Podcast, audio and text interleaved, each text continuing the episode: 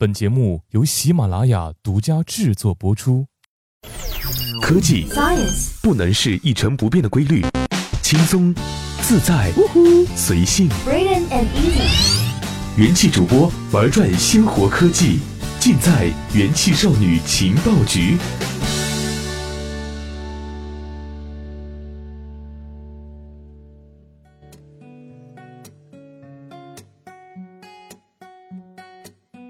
欢迎收听用智商捍卫节操，用情商坚守美貌的元气少女情报局，我是主播尔音。马上端午，暑期就要到了，相信很多小伙伴已经开始在筹备自己的旅程了。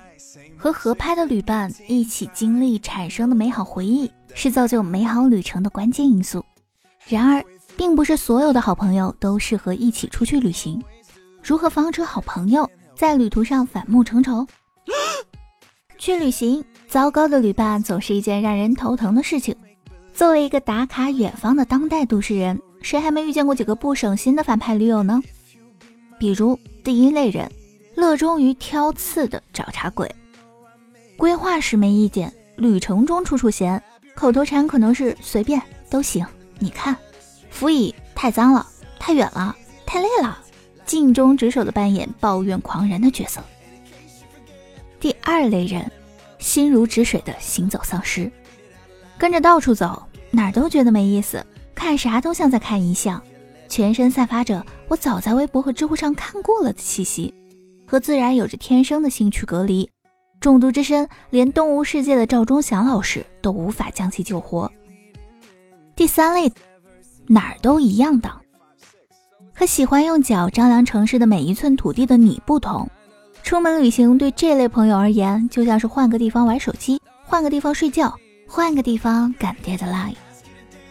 第四类人，时间观淡薄的迟到王，或者在约定时间过二十分钟后，踩着高跟鞋徐徐走来，或者留下一句“我去买几个橘子，你就站在此地不要走动”后，独自在购物商厦游走了俩小时。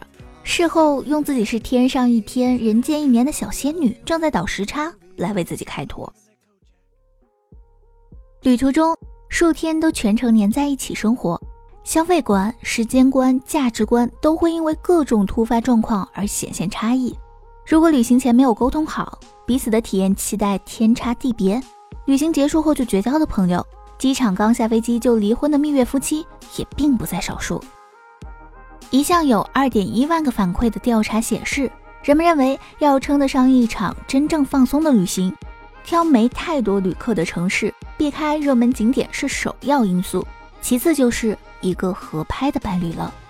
和谁去旅行很重要。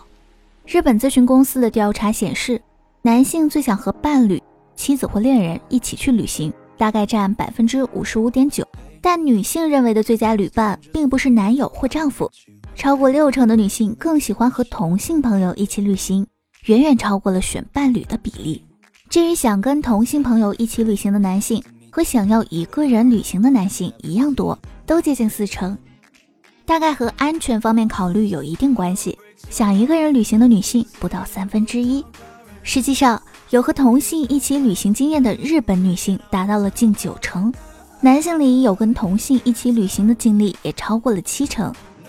由于海外旅行比国内旅行更复杂，有更多的不确定性和突发状况，在日本的调查中，每七个人中就有一个曾经在国内旅行中跟旅伴吵过架，每五个人中就有一个去国外旅行时曾跟朋友吵起来。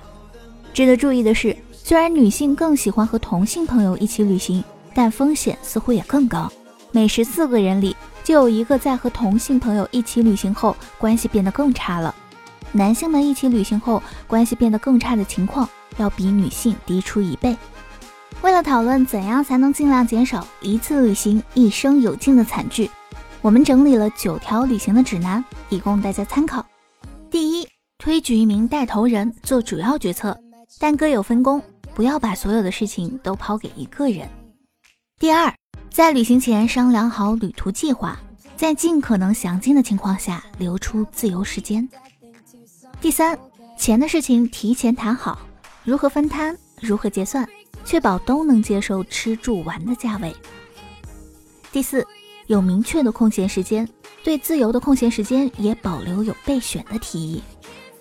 第五，做好旅行前的心理建设，达成旅途中的疲劳和小麻烦会影响情绪，给同伴多一点理解的共识。第六，尽量减少不必要的行李，协商好什么是可以共用的，什么是不能分享的。第七，旅行前指定好摄影师选手，以便他做充足的准备。第八，时刻注意你不是一个人，在低头刷手机、独自逛街时，确保不会伤害到朋友。第九，并不是所有的好朋友都适合结伴旅游，如果生活习性和心态无法调和，请谨慎旅行，选择别的活动。好啦。以上便是本期的全部内容，希望大家都能找到最佳的旅伴，开启一段完美的旅程。我是尔音，我们下期节目再见啦。